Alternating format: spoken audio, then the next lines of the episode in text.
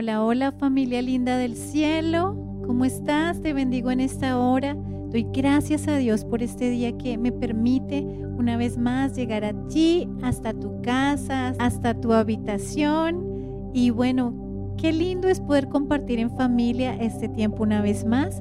Y vamos a estudiar la palabra de Dios en esta hora en la carta del apóstol Pablo a los Filipenses capítulo 3 versículos del 13 al 14. Y esta enseñanza para quienes toman apuntes la hemos titulado Un golpe no me desviará de mi propósito. ¿Cuántos allí en casa pueden repetírselo a sí mismos, hablarse a sí mismos y decirse, un golpe no me desviará de mi propósito? Muy bien, y vamos a leer la palabra del Señor que dice así. No, amados hermanos, no lo he logrado pero me concentro únicamente en esto. Olvido el pasado y fijo la mirada en lo que tengo por delante. Y así avanzo hasta llegar al final de la carrera para recibir el premio celestial al cual Dios nos llama por medio de Cristo Jesús. Amén y amén. Bueno, el apóstol Pablo fue quien escribió esta hermosa palabra inspirado por el Espíritu Santo de Dios. Y ese apóstol Pablo tuvo un encuentro maravilloso con el Señor. Él, el mismo apóstol Pablo que está diciendo que él ya no se fija en lo que quedó atrás, que él lo dejó atrás y que ahora se concentra en lo que está delante sin importarle todo lo que hubiese sufrido, ese mismo apóstol sufrió azotes sin número, dice la palabra de Dios, cárceles, pasó por peligros de muerte, fue apedreado, padeció naufragios, estuvo en peligros de ríos, en peligros de ladrones, en peligros de su nación, en peligros de la ciudad, en el desierto, en el mar. También anduvo entre falsos hermanos, en trabajos y en muchas fatigas, en muchos desvelos también. Padeció hambre y también tuvo mucha sed. Estuvo en muchos ayunos y sufrió el frío inclemente de la noche y también lo que es la desnudez. Y también, sin duda, presentó algunas enfermedades.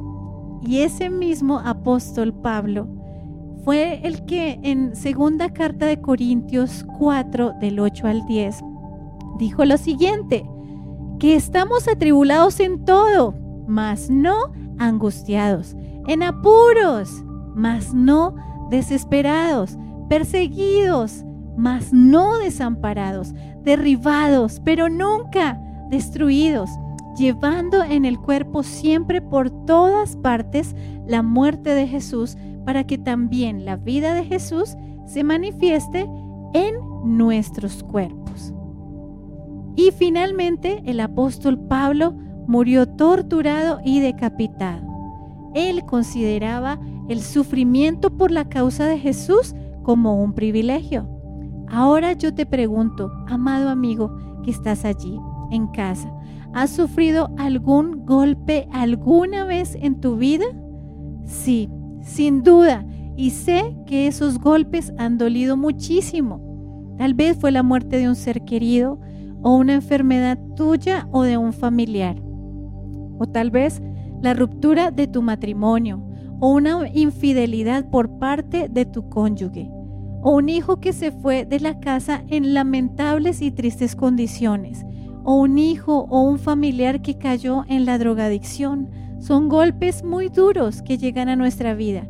O tal vez algún familiar hoy se encuentra en la cárcel por algún error que cometió. U otro familiar se encuentra preso del alcoholismo y te duele verlo en esa situación. Los que decían tal vez llamarse tus amigos o tus familiares te abandonaron cuando se enteraron que habías determinado seguir a Jesús. Son golpes bajos de la vida que sin duda duelen mucho. O tal vez perdiste el empleo o tu empresa se vino a pique. Tal vez tu novio o tu novia te abandonó y te sientes demasiado triste. Solo recibes tal vez humillaciones y actitudes de desagradecimiento de quienes más amas y eso te ha dolido muchísimo. Todos ellos son golpes muy fuertes, ¿verdad, iglesia? Acordémonos que el Señor Jesús dijo, en el mundo tendréis aflicción, es inevitable tener todas estas pruebas en la vida, pero tenemos una gran esperanza y victoria en Cristo, porque Él dijo, pero tranquilos, confíen, porque yo he vencido al mundo.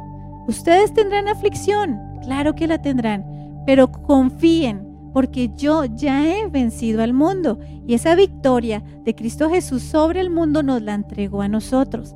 El mismo Espíritu Santo que le dio valor al apóstol Pablo para que no se desviara de su propósito a pesar de todo lo que él tuvo que sufrir y padecer, ese mismo Espíritu Santo que lo sostuvo hasta el final, también vive en tu vida.